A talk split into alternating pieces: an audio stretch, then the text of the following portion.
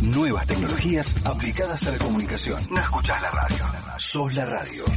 Radio Sónica. Radio Sónica. La radio más escuchada de Internet.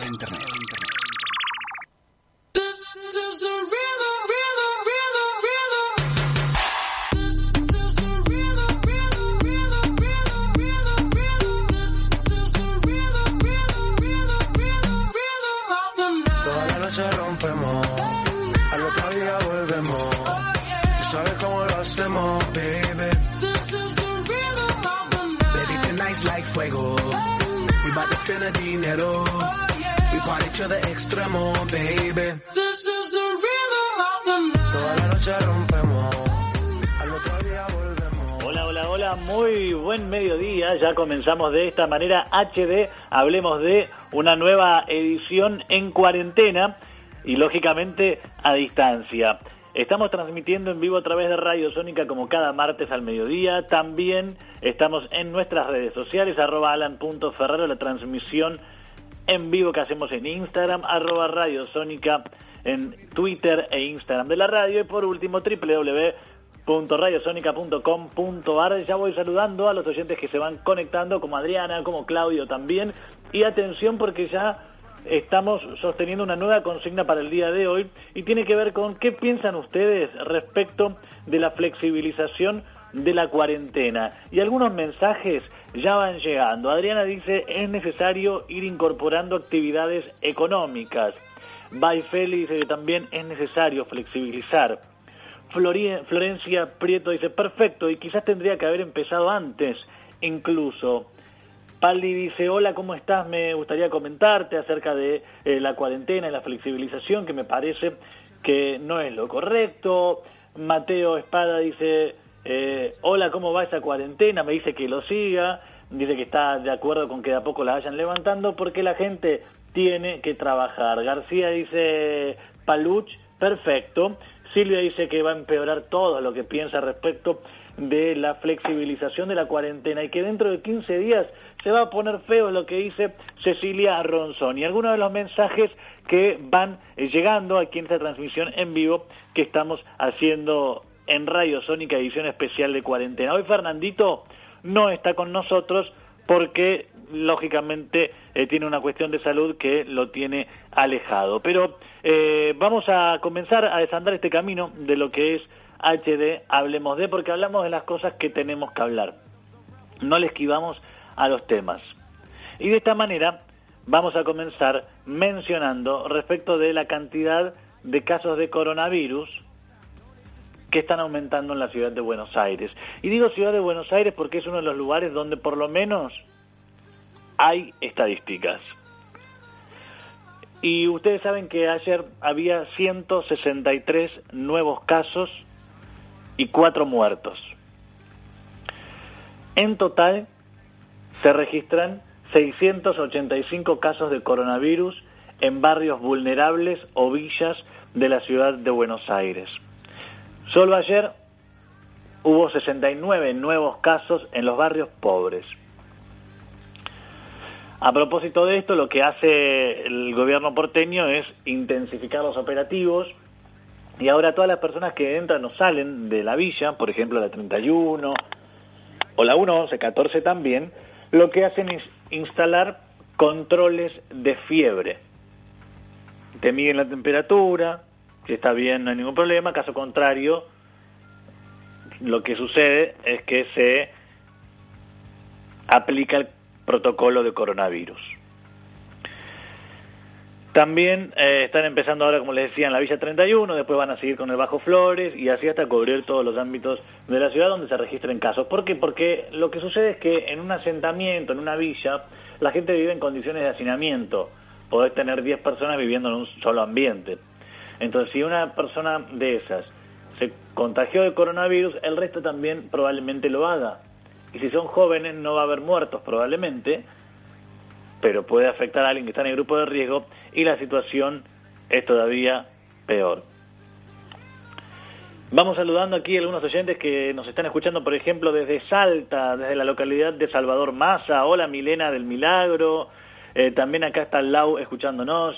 Pregunta, ¿qué pasa con la obra de vivienda social en terrenos del gobierno. Bueno, ahora está todo parado. En la Villa 31 ustedes saben que hubo un piquete recientemente, digo hace un par de meses, porque querían que eliminen una cláusula a través de la cual el gobierno les decía, mira, te construimos una casa, te la damos equipada hasta con muebles, vos tenés que pagarla en cuotas simbólicas. Ahora, si tres cuotas seguidas no pagás, entonces la, la propiedad, la, la vivienda, se le va a asignar a otra persona. Querían que saquen esa cláusula. Es decir, no estar obligados formalmente a tener que pagar por la propiedad en la que viven encima a un valor simbólico. Bueno, finalmente van a tener que pagar. Así de simple es la cuestión. Eh, estábamos mencionando respecto de los casos de coronavirus que se van registrando en el ámbito de la ciudad de Buenos Aires. Y mencionábamos que en la ciudad por lo menos sabemos cuántos hay porque los miden. En otros eso directamente no sucede. ¿Qué pasa, por ejemplo, en La Matanza? ¿Qué pasa en Lomas de Zamora? ¿Qué pasa en la zona oeste? Y así podemos seguir mencionando muchas localidades. No tenemos todavía el dato certero de cuántos casos hay en cada una de las barriadas. ¿Se entiende? Entonces, son algunas de las cuestiones que debemos atender. Ahora, ¿cuál es el riesgo de que se multipliquen los casos en las villas. Lo que sucede entonces es que el riesgo de contagio entre esas personas que están hacinadas se vea aumentado. Es un peligro, pero lamentablemente eso puede llegar a pasar. Vamos a reiniciar la transmisión, les aviso, en, Instagram por algún problema que estoy teniendo pero eh, no quería dejar de tocar la cuestión del coronavirus en los distintos asentamientos porque ahí es cuando vamos a ver si efectivamente se disparan o no los casos en las villas. Eso puede hacer que se multiplique, que pierdan el control y que se, terminen de alguna manera saturando los hospitales y todo el sistema de salud.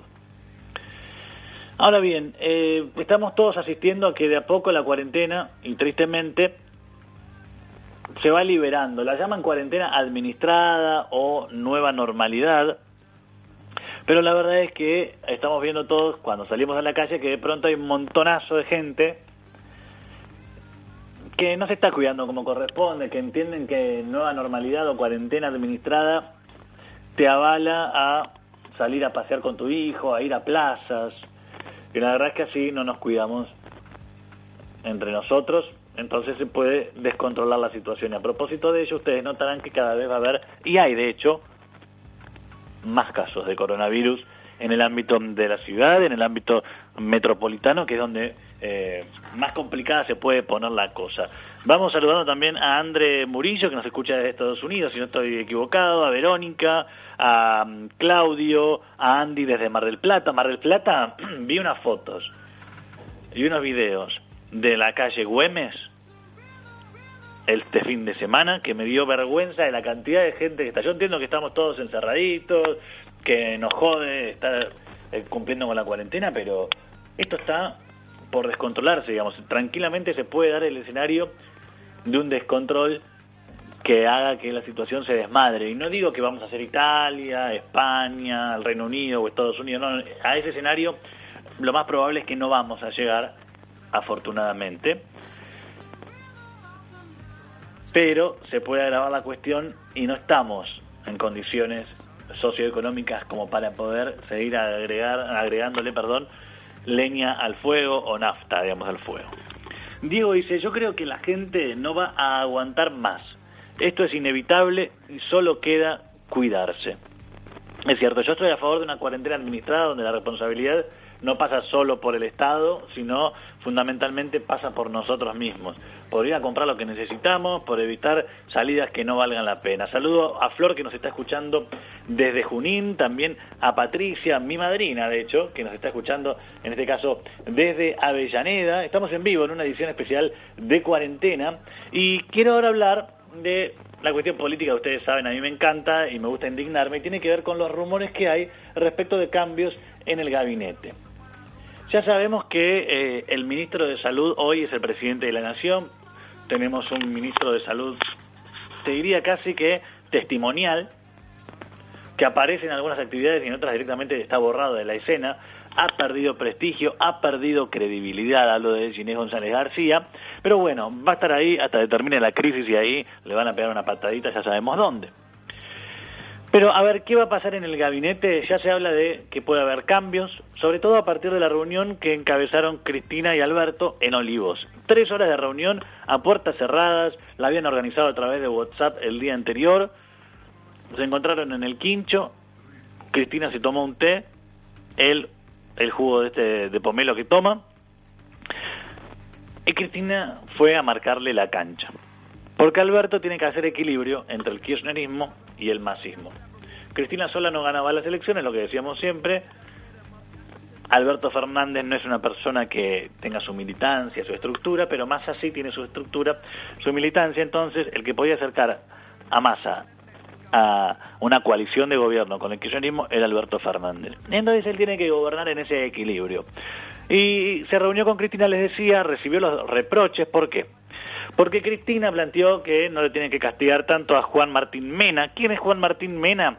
Viceministro de Justicia, uno de los responsables de la liberación de delincuentes, de presos, uno de los responsables de que se les haya permitido tener celulares a los delincuentes para que apreten a las víctimas que estaban en libertad, lógicamente, pero con temor ahora. Los amenazaban, por ejemplo, a Carolina Píparo, que le mataron el bebé que estaba esperando ella cuando lo tenía en la panza. Después, a través de esos mismos celulares, generaron motines y psicópatas, asesinos. Una persona se había cargado por lo menos tres o cuatro días, estaba sentado en la mesa de negociación con este Juan Martín Mena, y hasta llegaron a firmar un documento donde sí, se le iba a dar la escarcelación a muchos, se iban a revisar los casos y plin, plin, plin, plin, plin, plin. Cristina le reprochó a Alberto Fernández que Mena estaba siendo castigado en los medios, que siempre aparecía vinculado a la liberación de presos. Y apuntó directamente contra su jefa, Marcela Lozardo, la ministra de la cartera de Justicia. E inclusive dicen que Cristina le pidió a Alberto que la eche a la ministra. Y esta mujer, les cuento que es una mujer del riñón albertista. Si Alberto Fernández la echa, cede ante, ante Cristina, pierde poder, queda debilitado. Acá dice Andy de Mar del Plata que Alberto es un títere de Cristina, que tendrían que ser algo urgente con la economía porque hay mucha gente que se está quedando sin trabajo. Bueno, Cristina también en esta charla le pegó a Miguel Pese. ¿Quién es Miguel Pese? El titular, el presidente del Banco Central. El que tiene la llave para emitir billetes, para absorber también billetes y lo que plantea Cristina es que lo responsabiliza de la devaluación del dólar. Y les voy a dar un dato. Porque en Argentina un par de meses son años. El dólar en diciembre del año pasado, el 10 de diciembre, estaba a 59 pesos con 85 centavos. Ahora el oficial está a 69 con 25. Aumentó 10 mangos en 4 o 5 meses. Pero la pregunta es, ¿el valor del dólar es 69 pesos con 25? ¿O el valor de dólar está dado por el valor al cual lo podemos comprar? Ya sea el solidario, que está en 90 pesos con 52, o el blue, que está arriba de 124 pesos. En cualquiera de los escenarios hablamos de una devaluación que puede llegar al 60-70%. Entonces, bueno, Cristina puso ahí sus fichas contra Miguel Pese, hombre puesto por Alberto Fernández, pero atención porque Alberto Fernández también lo puso primero en la lista, así que cuando haya cambio de gabinete, este hombre, afuera. Banoli, hombre de Cristina, echado por Alberto.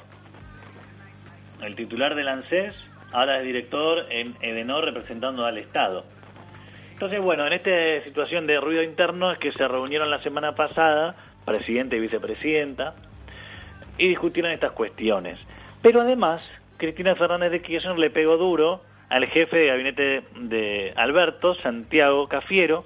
De hecho, dicen que hasta le pidió la renuncia.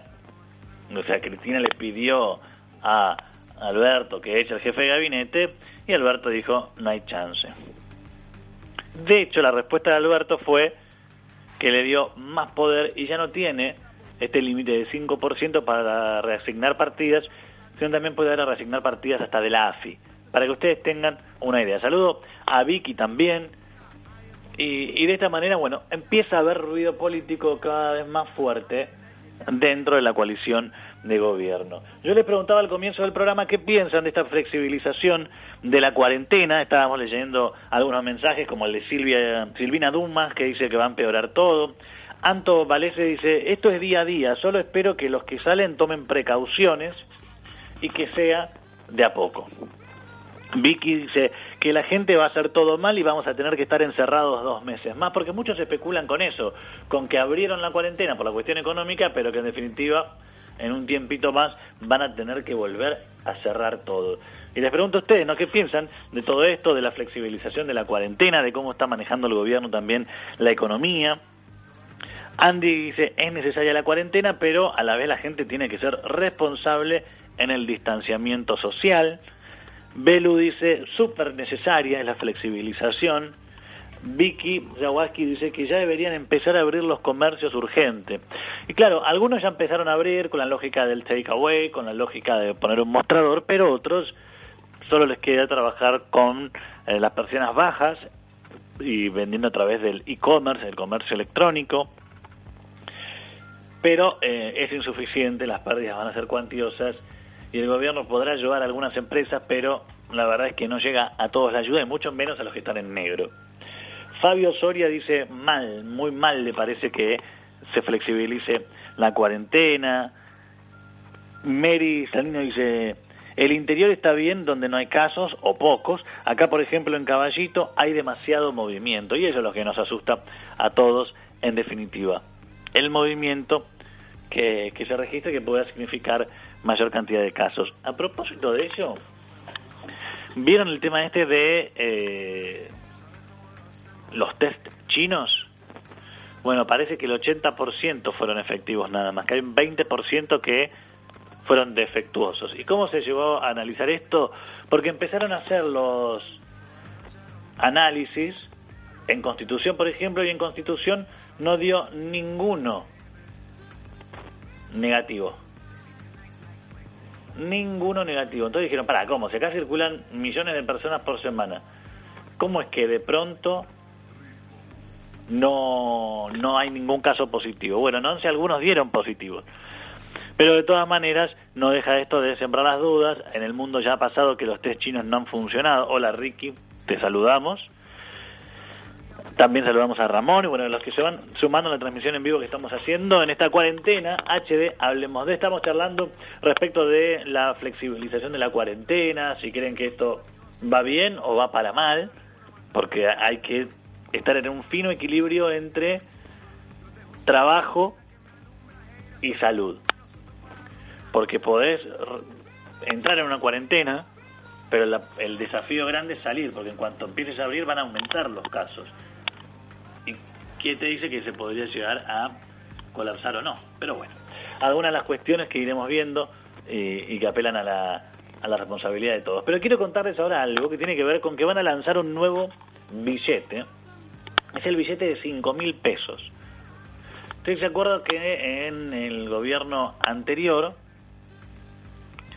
lo que sucedió, y saludo a Johnny también, a, a Virapsi, a Claudi Viteta también, a todos los que se van sumando, a Rico. Pero bueno, van a lanzar un nuevo billete, el de 5 mil pesos.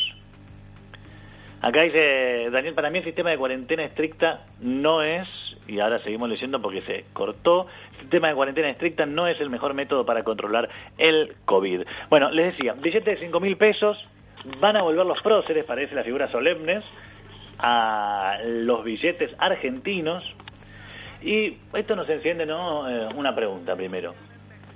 ¿Por qué necesitamos generar nuevas denominaciones de billetes? cuando antes teníamos el máximo de 100 y ahora el máximo va a ser de 5.000, por la inflación. Hace por lo menos 16 años que estamos con una inflación en ascenso, cada vez más, más, más. Entonces, si antes un billete de 100 pesos eran 100 dólares, ahora un billete de 100 pesos son 0,01 de los dólares. ¿Se entiende? Entonces, lógicamente, es necesario emitir nuevas denominaciones de billetes. ¿Qué figuritas van a tener? No se sabe, solo se sabe que no van a ser los animales. Podría haber uno de Vita, uno de Malvinas, otros hablan de que pueden aparecer también artistas. ¿A ustedes a quién pondrían en un billete? Yo el de Malvinas lo, lo rescataría. No sé si con la figura del gaucho Rivero, porque es polémico. Era un tipo que cuando se produce la ocupación británica, él había cobrado en billete y no en moneda. Y cuando asumen las nuevas autoridades británicas, dice, yo te quiero pagar con el billete que me emitió el gobierno argentino y vos no me lo aceptás. Claro, porque ellos no reconocían nuestra soberanía. Entonces, ¿qué hicieron? Gaucho, el Gaucho Rivero y otros criollos se rebelaron. No es que se rebelaron porque defendían la soberanía argentina en su momento, en 1833. Lo hicieron por una cuestión netamente económica. Tenían plata, tenían billetes argentinos que no eran aceptados por la autoridad británica de facto que había expulsado a los locales.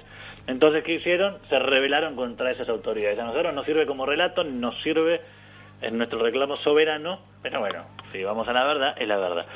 Se vienen entonces nuevos billetes que van a coexistir con los animalitos, así que vamos a tener personalidades de la política, animalitos de todo tipo, y también vamos a tener seguramente algunas figuras del ámbito de la cultura y del deporte. Pero, eh, ¿quieren conocer un poquito la historia de eh, los billetes de los animalitos, la polémica que se había generado? Una de las polémicas era reemplazar el de Malvinas por un animalito, y bueno, ya me refería porque aceptaron sacar a, al, al gaucho Rivero.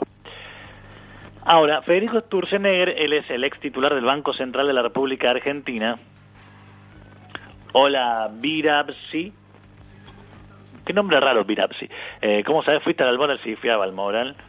Eh, pero bueno, eh, les decía, una serie con temas de flora y fauna implicaba una mayor toma de conciencia geográfica, dicen desde la oposición defendiendo la figura de los animalitos, y planteaban, tanto animales como los árboles representaban a la totalidad del territorio argentino, con lo cual creíamos que se reforzaba el concepto de federalismo. La idea de reemplazar a los próceres no era por invisibilizarlos, sino por, la vital, enfatizar la vitalidad de una sociedad que se conectaba de manera concreta con sus problemas actuales y futuros. La ciencia, el ecosistema y plim, plim, plim una Argentina que miraba al futuro y no al pasado, decían, por eso reemplazaban a los próceres por animalitos, porque ahora viene todo lo verde y plim, plim, plim. Ahí dice Rodri, eh, vamos la inflación, hay que seguir imprimiendo, y sí, para poder imprimir nos están agregando más billetitos. Querían pasar de la solemnidad a una alegría más vital. estoy leyendo los argumentos de por qué pusieron animalitos en los billetes. Y para hacerse los graciosos y hacer un guiño a los jóvenes, a los, a los niños en realidad, se incorporó en todos los billetes, y esto yo no lo sabía, un peluche de cada animal como un guiño de infancia de lo que está por venir. Les pareció una idea simpática. Así que ahora agarran un billetito de estos de animales y fíjense si tiene el peluchito. Y está bueno porque la idea de federalismo en el billete de los animales, eh, ponele que estaba, pero de alguna manera cuando hablas de plata, hablas de la denominación, del valor que tiene y también de la cuestión de un concepto, soberanía. La plata significa eso, el billete significa la soberanía. Por eso cada país tiene su propio billete, su propia serie. Entonces, capaz que poner un, un animalito, no tengo que perder soberanía, pero es medio raro. Y lo que planteaba Sturzenegger es que eh, el objetivo de poner animales era cortar con la grieta. Como que si ahora cortamos con la grieta cambiando los bichitos de los billetes, ¿no? Fíjense que hay cierta esta infantilidad o flaqueza en los argumentos para sostener la serie de los animales. A algunos les gustará o no, pero bueno, yo les estoy contando el background, lo que había detrás de, eh, de estas denominaciones, estas series. Entonces, para cortar con la grieta de eh, los que estaban a favor de Sarmiento o en contra de Sarmiento, de Mitre o no de Mitre, de Vita o no de Vita, chao, ponemos animales y se acabó. En el caso del euro, sacaron cualquier signo de conflicto, claro, ahí tenías una situación, es que son distintos países que usan la misma moneda, acá es la de un solo país, pero estamos tan divididos que genera conflicto, ¿entendés? En los euros pusieron edificios eh, detrás de, una de las denominaciones y de la otra pusieron sí la figura de algún prócer o persona local. Pero bueno, este es un poquito el background que hay en el uso de los billetes. ¿Ustedes qué quisieran que esté en la nueva denominación? Yo votaría por un Alfonsín por el vínculo con la democracia, votaría por un Malvinas por el reclamo soberano, cuando hablamos de billete hablamos de soberanía, como dije antes, así que es una de las figuras que, que incluiría, no pondría solamente personas, sino podría poner eh, otro billete con la flor nacional, que es la flor del ceibo, por ejemplo. Así que son algunas de las cuestiones que, que sin duda incluiría. Ahí estaba entonces la explicación de por qué ponían animalitos en vez de nuestros queridos próceres. Pero la pregunta que hago ahora, sí, ya poniendo ya la cuestión netamente política, es ¿por qué ponen ahora en discusión el temita de los billetes? ¿Es el momento de hablar de ah, vamos a cambiar el animalito por una personita o es el momento de hablar de economía y hablar de salud? ¿Quieren desviar la atención? Es una de las preguntas que podemos llegar a hacernos. Dejamos eso de lado y quiero que hablemos ahora de la cuestión de la deuda externa. Y a propósito de esto, en minutos vamos a estar hablando con Javier Milei, así que les voy a recomendar que no se me escapen, no se me vayan, porque va a estar importante. Seguramente la transmisión que estoy haciendo en el Instagram ustedes lamentablemente no lo puedan escuchar, eh, pero eh, pueden sintonizarlo a través de la app de Radio Sónica, también en las redes sociales de Radio Sónica pueden encontrar el link para poder ver la transmisión en vivo. ¿Qué es lo que va a pasar con la deuda externa argentina? Estamos a días, nada más 10 días, y contando de entrar en default otra vez. Noveno default soberano de la historia. El 22 de mayo vence la oferta oficial que hizo el gobierno argentino a los bonistas extranjeros. Pero ¿qué pasa? Hay ruido en la línea porque los bonistas quieren que Alberto desplace a Guzmán de la negociación. Guzmán es el ministro de Economía. El presidente no se dio, claro, es una negociación fuerte, es un tiroteo importante el que se da, y entonces se entiende por qué el gobierno tiene que mantenerse inflexible en ciertos puntos. Sería débil echar al ministro de Economía en medio de la negociación. Pero ¿qué pasó también esta semana? Y de hecho pasó ayer, Kisilov no pagó un vencimiento de 103 millones de dólares. No porque no tuviera la plata, porque en definitiva esa plata todavía está. Pero fue una movida política de cara a la jugada de los bonitas. Los bonitas dijeron a la oferta argentina, no, no queremos. Argentina hizo una contraoferta, mejoró 10% la oferta a los bonistas, los bonistas dijeron, no, sáquelo Guzmán. El gobierno dijo, a Guzmán no lo saco. Y ahora, ¿sabes qué? También lo que voy a hacer es amenazarte con un default en la provincia de Buenos Aires. Entonces ahí dice la provincia, nos vamos a ajustar a la estrategia que lleve adelante la nación. Bueno, básicamente, vamos a resumirlo para que ustedes lo puedan entender. 22 de mayo vence el plazo para que Argentina entre en default en el plano nacional. El 26, es decir, cuatro días después, entraría en default la provincia de Buenos Aires. Todo esto es evitable si se llega a un acuerdo con los bonistas. Si se acuerda, acuerdan todos, si no, default para todos. Hasta el momento no hubo acuerdo, hubo poca aceptación. Guzmán tiene que enfrentar un vencimiento el día 22 por 503 millones de dólares. En provincia Kisilov, 103 millones de dólares. Es decir, tienen que cancelar pagos en medio de la negociación con los acreedores. Si no cancelan, ambas jurisdicciones entran en default. Y en este contexto, el mensaje que está dando Alberto Fernández a los acreedores vía el caso de Kisilov es que se acuerdan con Argentina que se apuren a hacerlo, ya, no lo dilatemos más, porque si vencen las deudas, Argentina entra en default y ahí se inicia el proceso judicial. Y van a pasar años hasta que puedan pagarlo. Y acá Argentina esta vez se está mostrando sólido. Argentina se está mostrando todo unido. Oficialismo y oposición dicen, estas son, esta es la mejor oferta que te podemos hacer. Si querés mejorarla, hacer una contraoferta, la analizamos y resolvemos cuanto antes. Hay voluntad y capacidad de resolverlo. Pero por el momento eh, están ahí eh, en un limbo donde en estos días los bonistas van a hacer una contraoferta. Así las cosas, le pedimos a Hernán, nuestro operador, ir a un tema musical y en minutos a la vuelta vamos a tener un mano a mano con Javier Milei. Así que de esta manera continuamos con HD, hablemos de.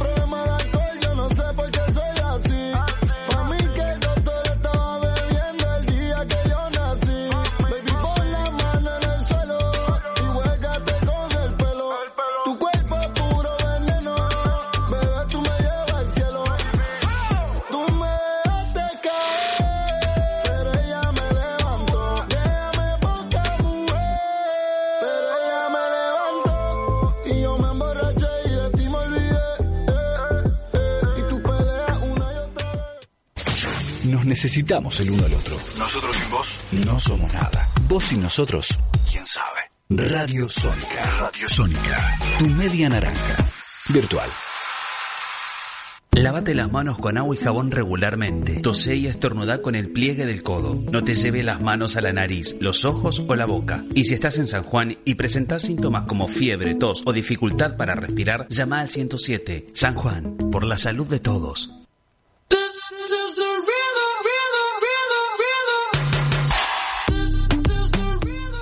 De hablemos de, lo habíamos adelantado, estamos en comunicación con un economista siempre polémico porque lo que dice hace ruido sin dudas. Javier Milei, ¿cómo te va? Alan Ferraro te saluda. A ver ahí si podemos establecer la comunicación con Javier. Javier, ¿me escuchás? Bueno, no lo estamos pudiendo escuchar en este momento a Javier Milei, pero lo vamos a recuperar en segundos nada más. Hola Alan, te escucho está, muy Javier, bajo. querido, ¿Cómo estás?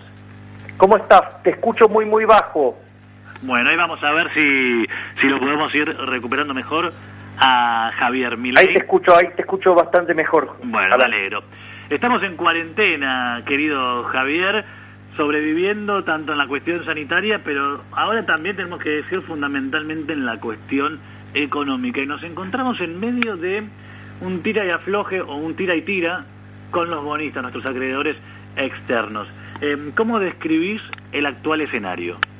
Mira, eh, lo que tiene que ver con el tema de la deuda, lo que hay que tener en cuenta es que Argentina técnicamente había entrado en default a mediados del 2018 cuando Argentina tuvo que recurrir al Fondo Monetario Internacional por quedarse sin acceso a los eh, mercados voluntarios de deuda. Después, en la evolución hacia el 2019, el incumplimiento de las metas fiscales acorde a lo que ha sido la historia argentina, se cayó el programa.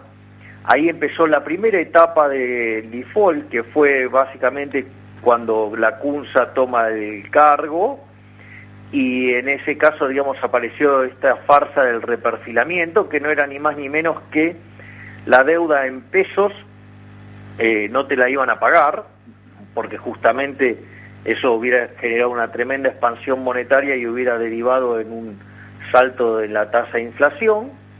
Y después llegó el ministro Guzmán, el cual, digamos, cada día eh, confirma que es un co- incompetente, es decir, el inicio arrancó muy mal, y después, con la llegada del coronavirus, la situación se complicó muchísimo más. La realidad es que la propuesta que tenía planeada originalmente no era seria y la que armó después del coronavirus es muchísimo peor aún. ¿Por qué? Bueno, primero porque, a ver, la primera oferta estaba proponiendo básicamente que para una economía que se endeudara al 7% anual en dólares con un crecimiento del 2% anual, ofrecía generar un superávit primario de un punto del PBI eso te alcanza para pagar 20% del PBI, cuando Argentina tiene una relación de deuda producto de 90, entonces, y si además vos consideras que eh, los organismos multilaterales tienen 20 puntos en términos de PBI de deuda de Argentina, significaba que lo que le iba a ofrecer al, al sector privado, digamos, era nulo, o sea, porque no te dan los números. Y lo que tiene que ver con la segunda oferta, la segunda oferta es todavía muchísimo peor en términos de, de consistencia macroeconómica. A ver, una forma que vos podés describir la sustentabilidad de la deuda es cuando la relación deuda-producto cae en el tiempo. Eso se da como, entonces hay una forma, digamos, trucha, berreta, de, propia de un incompetente, que es el caso de Guzmán, que es asumiendo que si la deuda crece con la tasa de interés y el PBI crece con su tasa de crecimiento de largo plazo, entonces vos suponiendo que la tasa de interés es menor que la tasa del de, eh, crecimiento del PBI, la relación deuda-producto cae. Pero ese resultado es un resultado ridículo, porque si vos no tenés superávit primario, en algún momento vos tenés que pagar y no tenés recursos para hacerlo. Y fíjate que de hecho, digamos, Argentina, el déficit dejado por Macri bien medido primario es de 3 puntos del PBI, el paquete fiscal que está pensando el gobierno son 6 puntos más, o sea, con lo cual estaríamos yendo a niveles de déficit fiscal primario de 9 puntos del PBI, sumale la caída del PBI, y nunca hay una, eh, digamos, un comentario por parte del ministro y por todas las personas que rodean a Alberto Fernández sobre poner en caja las, las cuentas públicas. Por lo tanto, o sea, suponete que... Por el mensaje que le está dando es, mira, tenemos este déficit, vamos a ir a un déficit mayor. Exacto. Y vos la única forma que tenés para pagar es con superávit primario. Si no hay un ajuste fiscal, no vas a tener eh, con qué pagar. O sea, con lo cual lo único que harías es pasar el problema de tenerlo ahora a tenerlo en el 2023, pero no, no, no arreglas el problema. Es lo que hacen todos los gobiernos, ¿no? Tratan de tirar la pelota para adelante. Bueno, está bien, pero el tema es que, digamos, o sea, ya te encontrás en una situación donde no tenés más nada para, para, para tirar la pelota para adelante porque estás reestructurando. O sea, ya defolteaste la deuda en moneda local y en, moneda extranjera de legislación local. Bueno, ahora están yendo directamente por el default de la deuda en moneda extranjera de legislación extranjera. O sea, y te estás quedando, digamos, ya sin, sin márgenes de, de negociación y la realidad es que la propuesta es una payasada, porque si vos sos acreedor, que ya, digamos, te hicieron una quita del, del, del 65% en el año 2005, ahora te quieren hacer otra del 60%. Además, vos sabés que si vas a litigar, podés ir a litigar ahora para, para eh, reclamar lo que te dijeron que te iban a pagar, de la otra manera tendrías que esperar hasta el 2023, que como Argentina no tiene ningún plan de, de, poner las cuentas fiscales en orden, o sea, te vas a encontrar con títulos de peor calidad, ¿sí?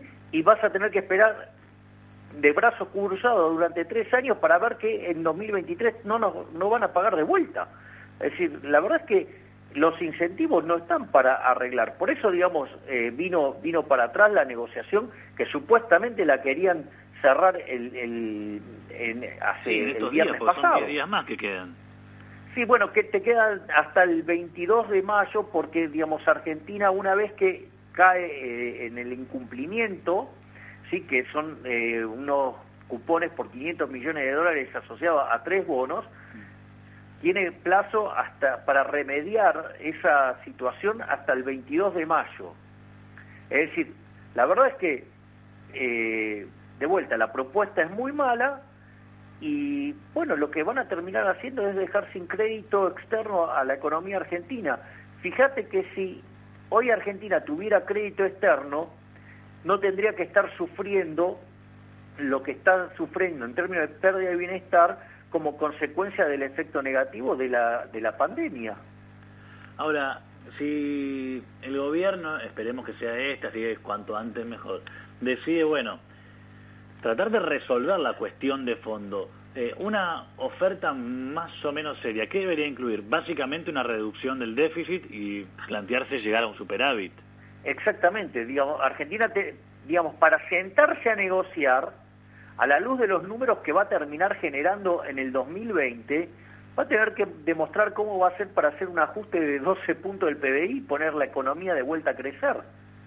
Y ninguno de esos elementos están presentes porque yo no veo ninguna intención por parte del gobierno de bajar el gasto público. Escúchame, no lo hicieron ahora con el tema de la pandemia, le, le recortaron los ingresos a toda la población con un modelo de cuarentena cavernícola, ¿sí? Pero la de ellos no la, si la tocaron. Es más, los diputados hasta, hasta se asignaron partidas extras, dieron aumentos también a, a los empleados del Congreso, digamos, y nunca tocaron una moneda de, del gasto público. Bueno, entonces eso lo que te muestra es que eh, acá no se va a tocar el gasto público y si vos no vas a tocar el gasto público, digamos, o lo financiás con emisión monetaria, cosa que está eh, implícita en, el, en, en los trabajos que mandó Guzmán, con lo cual vas a generar un desastre inflacionario, ¿sí? Deuda no puedes tomar más porque, digamos, o sea, con las condiciones leoninas que le están poniendo, digamos, nadie le va a querer prestar a Argentina y eh, al mismo tiempo, digamos, o sea, la verdad que para subir los impuestos no hay no hay espacio para No, una no economía que tiene la presión fiscal en blanco más alta del mundo. Ahora, ¿crees que eh, estamos hablando con Javier Milei, le decimos a los oyentes que se van sumando a la transmisión, ¿crees que un escenario similar al 2001 eh, hoy está más cerca que nunca? Sí, claro, obvio. Obvio, porque el- cuando eh, se hace la presentación mostrando a, a todo el arco político argentino, es similar a, a la payasada de cuando el, el default de Rodríguez A todos aplaudían. Sí. Es exactamente igual. Lo que te está diciendo es que la corporación política no está dispuesta a tocar sus privilegios y que no importa el color político que sea, van a estafar a los acreedores. Ahora, te hago una pregunta, si bien ahora el panorama es completamente pesimista, si se da un escenario de una reversión en el escenario o en la escena externa, es decir, si se da este hipotético escenario de una China que empieza a absorber commodities que nosotros podemos proveer, em, ¿crees que ahí sí Argentina podría salir mejor parada? Porque pienso en la experiencia de la salida de la crisis de 2001, con obviamente el contexto de default, pero con unos commodities que estaban aumentando en su valor, con una China que absorbía todo, crecía a, a tasas del 8%, eh, o inclusive por momentos más, pero eh, eso ayudó a que Argentina pudiese de a poco salir adelante. Después decidimos no resolver los problemas de fondo, descuidar el superávit, etcétera. Pero, ¿crees que capaz el gobierno está especulando con que en algún momento se acomode el escenario externo, no sea favorable, viento de cola, y ahí ya salimos adelante? Para mí es, eh, es un error conceptual grosero creer en, en lo que se llama el modelo del export lead growth, o sea, el crecimiento liderado por exportaciones. O sea, la verdad es que vos no podés tener export lead growth en Argentina si además, en- o sea, primero porque no es consistente, porque se crece acumulando capital y trabajo. Entonces, si vos pretendés crecer con eh, superávit de- de comercial y superávit de cuenta corriente, o sea, en realidad lo que estás diciendo es que le estás dando ahorro al mundo. Si vos te estás prestando, o sea, vos generás, exportás ahorro, tenés menos ahorro dentro de tu economía y por ende la economía crece menos, porque invierte menos. Punto uno, o sea, digo, ahí hay una inconsistencia. Pero más allá de la inconsistencia, supongamos que creemos en esto del export lead growth. Bueno, digamos, eh, vos si querés fomentar las, las exportaciones, justamente lo último que se te debería ocurrir en la cabeza es reventar impuestos a los exportadores, cosa que lo están haciendo en, en distintas vías, ¿no? Por un lado porque les cobran retenciones y por otro lado porque los obligan a liquidar al tipo de cambio oficial que está absolutamente desfasado con el tipo de cambio paralelo. El tipo de cambio paralelo ya está en 125. Sí, es decir, hay veía en uno de los 60, portales casi, que- hay una diferencia de casi del 100% entre el oficial y el paralelo. No, no, Eso eso es demencial. Lo repasábamos recién al comienzo del programa, digamos. ¿Pasaron cuántos? ¿Cinco meses, seis meses desde que asumió el gobierno? Y, y, y el dólar ya tiene un valor que ha superado el 80%, digamos. El dólar real, que es el que podemos eventualmente comprar. Y hoy miraba justamente el dato de la co- comparativo de cuánto ganan los productores rurales de los países del Mercosur. Y ahora Argentina es de los que menos gana. No, bueno, obvio, Por eso, digamos, o sea, ¿no? se te derrumban las exportaciones. Es decir, vos no podés, o sea, pre- o sea, pretenden crecer liderados por exportaciones, que ya mencioné que es una inconsistencia, pero además reventando a los exportadores, o sea, es, es, es, eh, digamos, es, es como decir, bueno, voy a correr los 100 metros llanos, le voy a ganar a Usain Bolt, y mi primer medida para eh, ganarle a Usain Bolt es cortarme una pierna. Claro. Mira, acá dice, por ejemplo, un oyente, Berto, dice, Walmart se va del país porque consideran que las condiciones del país son inviables. Burger King cierran varios locales por lo mismo. ¿Somos un país inviable? ¿Tenemos salida? ¿Vos crees que Absolutamente algo de inviable, nuestra dirigencia va a pensar algún día en, bueno, che, hay que resolver los problemas de fondo porque así no vamos a ningún lado? No, Argentina es inviable porque la reforma que necesita Argentina para volver a crecer, para volver a alcanzar la prosperidad y volver a estar en los primeros planos del mundo, es una reforma que implica reformar el Estado y en esa reforma tienen que perder los políticos. Y como los políticos es una casta que está, digamos, no importa quién es el que gobierna, es decir, siempre es los políticos contra el sector privado que genera riqueza. Entonces, y no importa quién es el color, son lo mismo. Es decir, el error es creer que, son algo distinto. No, son exactamente lo mismo. A, ver, ¿querés un ejemplo fabuloso? El, el, niño Máximo Kirchner manda, digamos, un impuesto, claro, como él nunca laburó en su vida, no sabe lo que es ganarse la guita y que venga del político y te la robe, el impuesto patria. Ahora, ese impuesto después va a la Cámara de Senadores, lo agarra una senadora del PRO y lo único que hace es cambiarle el nombre. ¿Te das cuenta que son la misma basura? O sea, de hecho vemos que las soluciones a los problemas siguen siendo las mismas. Cepo sí, cepo no, después cepo sí y ahora cepo sí. Eh, que lo que uno ve es que la solución que nos ofrecen nuestros dirigentes más allá del partido político son siempre las mismas. Exactamente. Uno que pone el cepo, el otro que lo saca y después lo vuelve a poner. Entonces, digamos, si la reforma que necesita Argentina es una reforma del Estado para, para desahogar al sector privado y que la economía pueda volver a crecer, el problema radica en que esa reforma no es incentivo compatible con los políticos porque tendrían que dejar de robar, tendrían que dejar de enriquecerse obscenamente contra el, hambre del pueblo y no están dispuestos y tienen el monopolio de la violencia para ejercértelo. Es decir, fíjate esto, te obligaron a dejar de producir, es decir, destrozaron tus ingresos, pero te obligan a seguir pagando impuestos. ¿Sí? Es más, originalmente te obligaban a pagar las, digamos, los salarios y pagar y mantener la cantidad de, de empleados. Ahora, bueno, flexibilizaron el pago de salarios, o sea, digo, podés negociar un poco a la baja. Ahora, eso sí, ¿eh? la de los impuestos ni se te ocurra, esa es sagrada. ¿Por qué? Porque de ahí es de donde roban ellos. Claro, porque ellos mismos lo dicen. No, si no, si bajamos impuestos, baja la recaudación, y bueno. Bueno, digo, la recaudación se está desplomando. En, en marzo, ¿sí? Estuvo 20 puntos porcentuales debajo de la inflación y en, en abril estuvo más de 30 puntos por debajo de la inflación. Bueno, esto es un escándalo y el gasto público volando, eso hace que, por ejemplo, digamos, el Banco Central tuvo que anotar utilidades ficticias, ¿sí? Por 1.8 billones y ya le, le, giró al Tesoro 600 mil millones de pesos, ¿sí? Lo que pasa que los, los esterilizó metiéndole el ELIX y eh, pases a, los bancos, es decir, que le está pudriendo el balance a los bancos. Entonces, si en algún momento la gente se asusta y corre, digamos, o termina en una explosión de emisión monetaria, porque hoy las LELIX y los pases representan más que una base monetaria, ¿sí? O alternativamente te encontrás con un plan Bonex. ¿Crees, Javier, que se puede dar un escenario donde quieren confiscar nuestros ahorros. Sí, claro, obvio. Sí. Obvio. Porque cuando... A ver, fíjate esto. Si yo te tengo que pagar una deuda y no la pago, ¿te estoy confiscando, sí o no? Sí, sí. ¿Ok? Bueno, fíjate que Argentina defolteó su deuda denominada en pesos. Es decir, algo que lo podría haber hecho emitiendo dinero y no lo hizo. ¿Por qué? Para evitar las consecuencias inflacionarias. Es decir, que si vos llegas a tener un escenario de corrida, las basuras inmundas de los políticos, con tal de no tener que fumarse ¿sí? el ajuste, ¿qué hacen? O tener que bancarse un, episodio de, mayor inflación, van a estar dispuestos claramente a expropiarte.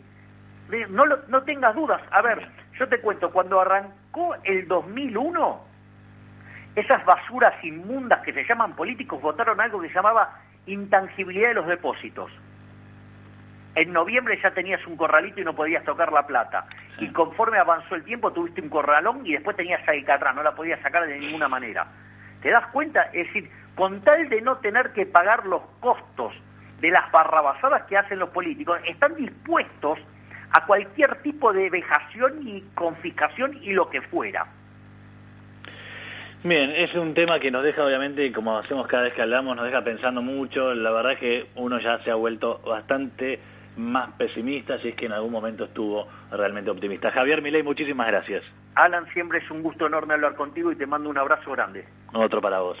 Era Javier Milei, economista, con bueno, eh, rotundas declaraciones respecto de el escenario económico que estamos atravesando y bueno, en definitiva lo que se viene, porque claro, ahora la pregunta es, ¿y si sale mal la negociación? ¿Y si la economía no se acomoda de ninguna manera? ¿Cómo termina todo esto? ¿Cómo sigue todo esto? Bueno, nos cuesta a muchos ser realmente optimistas. A los que están en Instagram, les decimos que recién no escuchaban la nota a Javier Milei porque están en mi Instagram personal, pero que como siempre pueden escuchar Radio Sónica a través de la aplicación que se pueden bajar, arroba Radio Sónica. Ahí está Vicky. Aclaro porque recién eh, hubo ahí un mensaje, creo que era de Vicky, donde decía, rompiste la cuarentena, está mal, no estoy de, con, de mi suegro desde antes que empiece la cuarentena, justamente viendo que se venía esto decidimos venir acá porque vivimos en un monoambiente.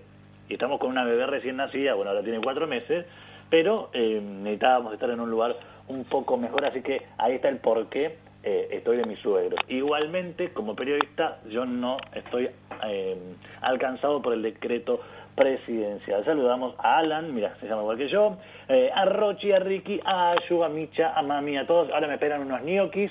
Les agradecemos a todos ustedes por haberse conectado. Llegaron muchos mensajes en el día de hoy, pero bueno, no pudimos llegar a leer absolutamente todo. Nos vamos a reencontrar, por supuesto, el próximo martes a las 12 del mediodía. Esperemos que ya esté Fernandito de vuelta, que ahora está con una situación en una de sus piernas, le digo, eh, así que lamentablemente tenía que atender esa situación. Un abrazo bien grande, nos reencontramos el próximo martes, gracias a Johnny, gracias a Maxi, por supuesto gracias a Hernán, nuestro operador técnico, que hace todos los esfuerzos para ponernos al aire inclusive desde esta cuarentena donde no podemos acercarnos al lugar. O en realidad voy a decirlo, yo tranquilamente podría ir a la radio, pero no lo hago para no exponer a nadie y para no exponerme yo tampoco. Como hoy tenemos esta posibilidad, salimos desde el teléfono, desde una compu o como sea la tecnología lo permita. Y hablando de ñoquis, hay un montón de ñoquis en el estado, es hora de que su ruta porque hay que ajustarlos a ellos. Hasta la próxima, esto fue HD, hablemos de gracia, nos vemos el martes a las 12 del mediodía. Chao, chao.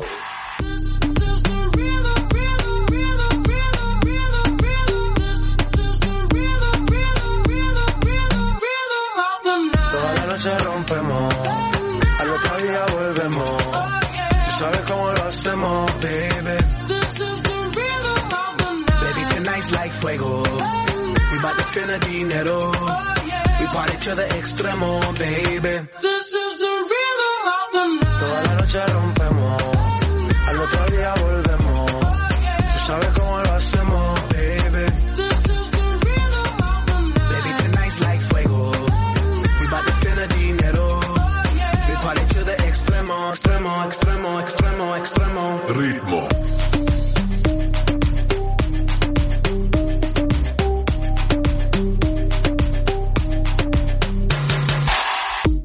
No son ni Reebok ni Sonai, nah.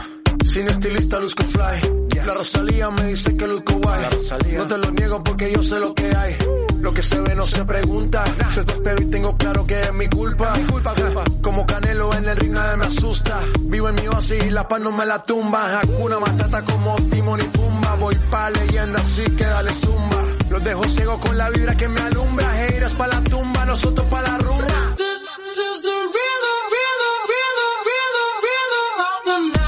Noche rompemos, al otro día volvemos.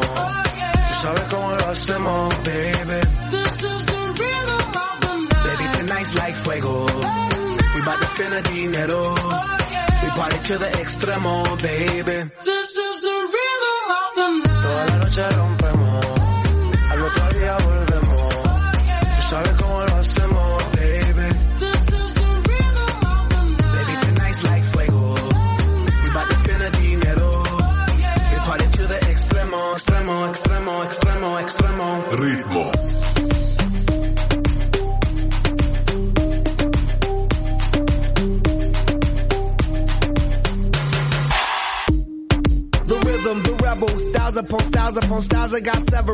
to be wild cause I live like a dead devil. Live it up, hit 'em up, that's a scenario. Tupac, I get around like a merry-go rooftop. I am on top of the pedestal, flu shot. I am so sick, I need medical. Who top? I learned that shit down in Mexico.